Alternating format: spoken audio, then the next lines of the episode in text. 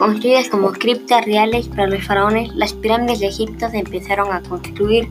desde el año 2700 y se construyeron hasta el año 2000 a.C., ya que los siguientes faraones eligieron ser enterrados en el Valle de los Muertos, que ya les comenté antes. Y es así que termino, que termino mi recorrido virtual por esta joya de la antigüedad que conocemos como pirámides de Egipto.